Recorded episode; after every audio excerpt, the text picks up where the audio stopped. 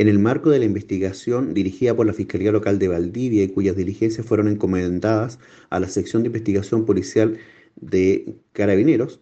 consistente en el homicidio frustrado de un hombre de 55 años de edad ocurrido la noche del 4 de julio de 2022. La víctima fue eh, quemada eh, con acelerante eh,